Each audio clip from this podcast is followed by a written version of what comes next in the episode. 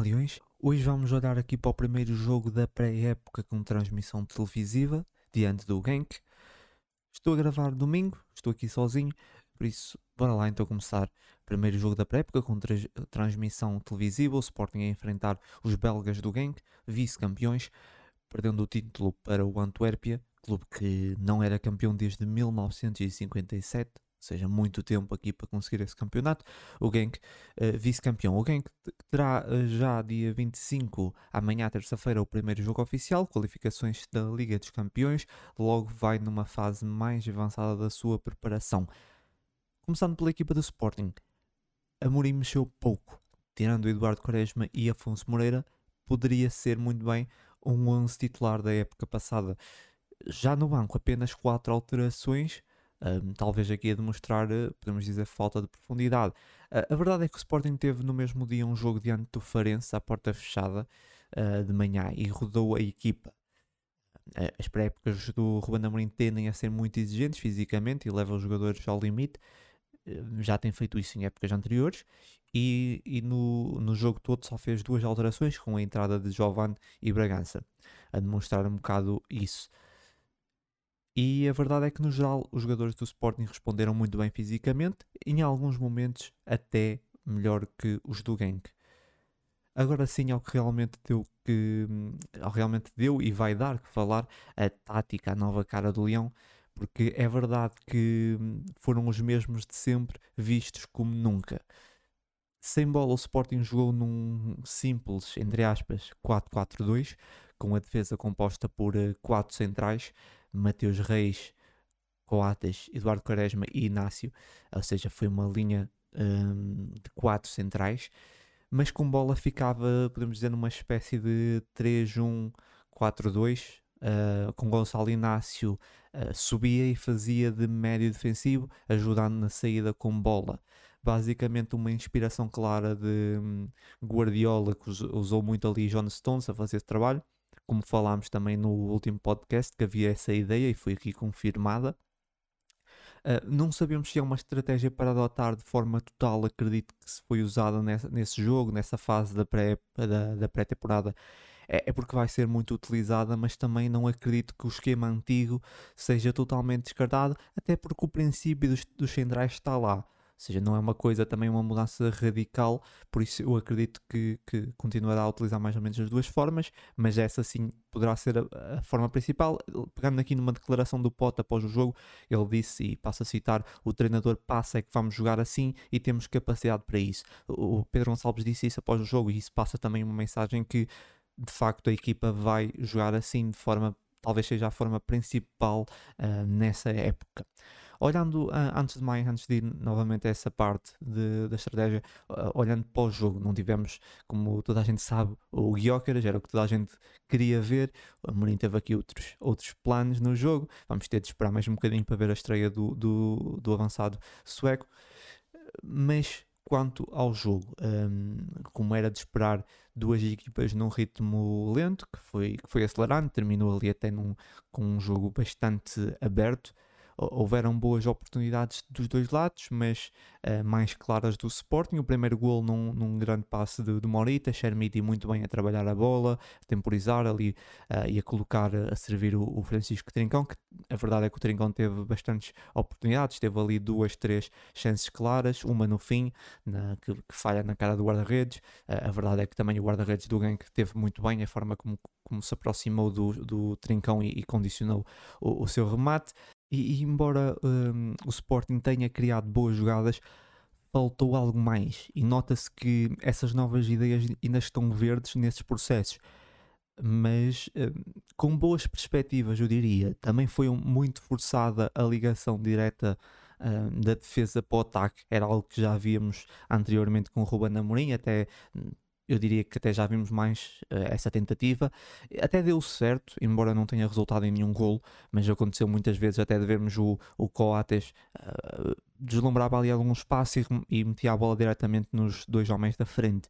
A nível defensivo, alguns erros, muitos passos falhados, uh, mas eu diria que é normal nessa altura, embora seja bom reduzir isso. E algumas perdas de bola um, quando aconteciam havia ali muito espaço concedido a alguém que, que só não aproveitou melhor também por demérito, várias coisas por retificar para tapar melhor os caminhos para a baliza. Olhando para o esquema usado por Guardiola, quando sobe Stones, mas fica quase sempre apoiado uh, por Rodri ou outro médio. Uh, subir Inácio para ajudar a sair com bola, defender sozinho sem outro jogador, vai inevitavelmente criar um, um, buraco entre os médios e os defesas que será muito explorado pelos adversários. Um, como tal, acho que um médio defensivo continua a ser, um, a ser necessário, uh, na minha opinião, porque sentiu-se ali que é, vai ser complicado o Gonçalo Inácio sozinho fazer esse trabalho e, e man conseguir manter sempre a equipa bastante bem coordenada entre o Gonçalo Inácio sobe uh, para vamos dizer médio defensivo ou 10 para fazer de central é um trabalho complicado se não houver outro jogador, outro médio defensivo para, uh, para ajudar para tapar ali uh, potenciais buracos vou dizer assim. Um, o Genk acabou por, por marcar o gol do empate numa saída de, de bola do Sporting, um mau passo do Matheus Reis para o Franco Israel, mas no geral até acho que o Sporting saiu bem com bola, mas claro que esses erros não podem acontecer num jogo oficial. Falando dos jogadores nesse novo esquema, começamos aqui por Gonçalo Inácio, como era de, de, esperar, pode fazer esse papel perfeitamente, embora que esse jogo não tenha sido o melhor a, a nível de, de passe uh, e não tenha sido até um grande jogo do Gonçalo Inácio, mas acho que pode fazer esse, um, esse trabalho. Os centrais, barra alas, Mateus Reis e Eduardo Quaresma cumpriram bem essa posição, Mateus Reis mais confortável, uh, tanto como central e não deixando de subir. Uh, o Quaresma, boas indicações, quero ver mais, porque poderá ser uma opção a considerar, embora um, tenha jogado hum, muito, não tenha jogado muito nos últimos empréstimos, apenas 4 jogos no Hoffenheim, mas parece-me ter evoluído e pode ser uma opção a ter um, em conta na, na próxima época. A médio ala, uh, a outra novidade do, do jogo foi Afonso Moreira, eu diria mesmo que foi das melhores unidades. Muito ligado no jogo, ofensivamente, bem nos desequilíbrios, uh, procurou o golo, tem de melhorar na decisão, claro, mas se continuar assim, não me espanta que passe a ser uma opção da equipa principal. Na outra ala, Marcos Edwards, um, com um jogo tenebroso, é, e foi o jogador que senti que estava mais como peixe fora d'água, uh, nunca conseguiu acrescentar, mesmo quando tinha bola e podia ir para cima num para um muitas dificuldades de, de Marcos Edwards. E Drinkon na frente, um bom jogo. Deixa-me curioso para ver ali outras duplas, por exemplo, uh, e Paulinho ou Guiócaras e Trincão. Um, quanto às duas entradas, Giovanni nessa fase para mim no máximo pode amarrar o lugar de um bom suplente e conseguiu entrar e abanar um bocadinho com o jogo. Já o Bragança, mesmo jogando a segunda parte completa, para mim deu para ver pouco, uh, mas com as dinâmicas do ano passado eu já achava que o favoreciam mais as suas características. Nesse esquema onde praticamente temos quatro no meio campo, na teoria será muito mais favorecido, por isso tem tudo para, para amarrar o lugar titular, mas preciso de ver muito mais de Bragança nesse novo Sporting. Um, a minha opinião, de uma forma geral, dos jogadores e da nova estratégia do jogo, é que gostei. Trouxe algo novo, senti que pode ajudar a equipa, mas também sinto que tem muito para melhorar, como é óbvio, é normal, para se tornar algo utilizado em jogos de, de grande grau de dificuldade, maior grau de dificuldade na época. Mas é um bom princípio ter uma alternativa tática. Claro que nenhuma tática ganha jogos sozinha. Um, e também não foi por aí que terminámos em quarto. É preciso encontrar uma forma que case com os jogadores disponíveis e é assim que ficamos mais perto das conquistas. Não é só por si uma tática que faz uh, que nos faz alcançar as conquistas, é também, claro, os jogadores que encaixem nesse, nesse mesmo esquema. Quanto ao jogo é isso, esse foi o primeiro jogo, foi muito interessante, sinceramente, foi muito interessante. Aqui várias alterações, algumas que já tínhamos uh, perspectivado, havia aqui já esse, esses boatos sobre essas mudanças e foi bom ver isso, foi bom ver como é que os jogadores iam encaixar, como é que encaixaram nessa, nessas mudanças. Um, precisamos de ver mais, claro, e, e, vamos ter agora os próximos jogos também para tirar uh, outras conclusões. De resto, está tudo. Eu vou avançar aqui para o mercado. Um, e no caso, novidades dessa semana é apenas uma no futebol feminino, a renovação de Brenda Pérez. Brenda Pérez acabava o contrato e tem aqui uma renovação de mais duas épocas até 2025. Falando da jogadora, é uma ótima jogadora, sem dúvida das melhores do, do, da, da, Liga BPI, das melhores do Sporting. Na época 2021 fez uma época hum, incrível, 29 jogos, 9 golos, 6 assistências. No ano passado, uh, em, 20 em 20 jogos, teve mais golos, 10 golos e 2 assistências, mas uh, jogou menos. Um, jogou, jogou, jogou menos, teve menos minutos, teve problemas físicos também que a condicionaram. Um, olhando para os golos, podemos dizer que foi uma boa época, uma época tão boa como a 2021, mas na minha opinião não foi, foi uma época um bocadinho abaixo.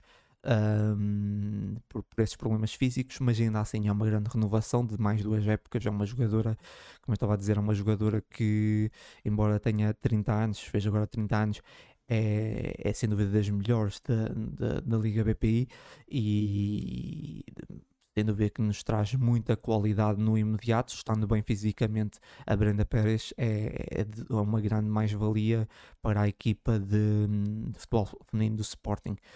Basicamente é isso. Uh, não, não tenho mais nada aqui a falar. É um podcast, obviamente, esse podcast seria mais, mais curto, além de estar aqui sozinho, não há muito mais uh, para falar dessa semana. Um, aqui a próxima semana vamos ter, uh, no caso amanhã, dia 25 um jogo, uh, aliás, amanhã não, desculpem, uh, sim, amanhã, dia 25, porque estou a gravar, uh, estou a gravar domingo, mas esse podcast sai, sai segunda, uh, terça-feira, o jogo com o Portimonense de manhã e depois já, que é à porta fechada, e depois um, à noite um, às 8h30 vamos ter então o um jogo também novamente com transmissão contra a Real Sociedade uh, no estádio do Algarve novamente. Uh, e, e, aqui perspectivamos algumas alterações. Eu acredito que, que, será bastante diferente porque enquanto no último um, eh, no última semana tivemos contra o Farense, por exemplo, na frente, o Paulinho e o Guiocas, eu acredito que aqui será ao contrário, ele vai utilizar provavelmente, o Amorim vai utilizar provavelmente o Guiocas e o Paulinho à tarde, e, ou seja, acho que vai, acho que vai inverter os convocados, um, e vamos ver aqui, claro que não será uma, uma inversão total, alguns jogadores estarão na mesma, mas... Uh, provavelmente o Inácio será uma opção, não, não sei, mas até para jogar naquela posição, mas, mas acredito que, que haverá aqui algumas alterações na frente e tenho quase a certeza que o Guiocras irá, irá jogar contra a Real Sociedade para agrado de todos os adeptos não é? Uh, que querem ver, e é normal que querem ver o, o, o reforço, também é o nosso único reforço, um, e acredito que, que irá jogar nesse, nesse jogo então contra a equipa espanhola, mas é isso, como temos normalmente, estamos, nesse momento estamos a ter dois jogos, um, vai acontecer isso. Um, de, de, de, alguns jogadores vão ser poupados, né? e aconteceu de, até no banco só termos quatro, quatro opções. Uh, no próximo podcast, um, que estou aqui, que é dia 31, uh, vou estar aqui para falar dos próximos dois jogos, que já será o, o penúltimo jogo da pré-época, que será já o troféu 5 violinos, o troféu 5 violinos vai ser no domingo, e, e a segunda Real Sociedade. Por isso, o próximo podcast já vai ser uh, o, o penúltimo de, de pré-época. Depois, ainda vamos ter mais um contra o Everton. Esse aí sim será, será o, em princípio, será o último, pelo menos com transmissão. Um, e depois iniciamos, finalmente, já estamos cá de, de, volta para, para a época. Mas então, ou seja, o próximo podcast vou estar cá para falar dos próximos dois jogos, já com o troféu 5 violinos. De resto, está tudo, Leões. É um podcast, como eu disse, um bocadinho mais curto, mas ficou aqui o essencial sobre esse jogo. Esse jogo que nos trouxe aqui várias revelações de algumas alterações. Um, e é isso, Leões já sabem, muita força sempre e até o próximo jogo.